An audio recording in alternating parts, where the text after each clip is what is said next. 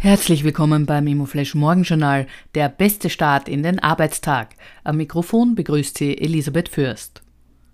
Heute ist Dienstag, der 30. Mai und das sind die Schlagzeilen. ÖGB fordert Leerstandsabgabe. Laut AK, ÖGB und Mietervereinigung droht vielen Mietern im Juli die nächste Preiserhöhung. Die Kategoriemieten steigen dann voraussichtlich um rund 5,5 Prozent. Sie fordern daher erneut die Einführung einer Mietpreisbremse. Der ÖGB will darüber hinaus auch ein Ende der Befristungen der Vertragsverlängerungen oft mit Mieterhöhungen verbunden sein.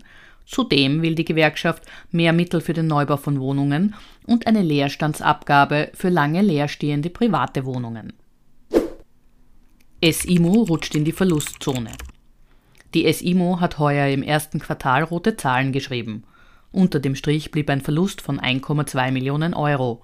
Im Vorjahreszeitraum war noch ein Periodengewinn von 24,1 Millionen Euro erzielt worden. Auf dem Ergebnis lasteten Abschreibungen und Immobewertungen. Die Veräußerung von Immobilien spielte 424 Millionen Euro ein. Operativ war sie aber besser unterwegs. Das EBITDA legte von 23,5 auf 31,4 Millionen Euro zu. Die spannendste Meldung heute. Höhere Mieterlöse dank Konsolidierung. Die Immofinanz hat im ersten Quartal deutlich mehr Mieterlöse erzielt als im Vorjahr. Grund dafür waren Zukäufe und die Vollkonsolidierung der SIMO, an der die Immofinanz seit Jahresende 2022 mit 50 Prozent plus einer Aktie die Mehrheit hält.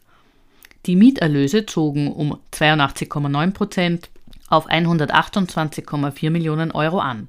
Auch das operative Ergebnis hat sich im Q1 von 38,1 auf 82,5 Millionen Euro mehr als verdoppelt. Das Finanzergebnis drehte dagegen von 47,7 Millionen Euro im Vorjahr auf minus 48,5 Millionen Euro.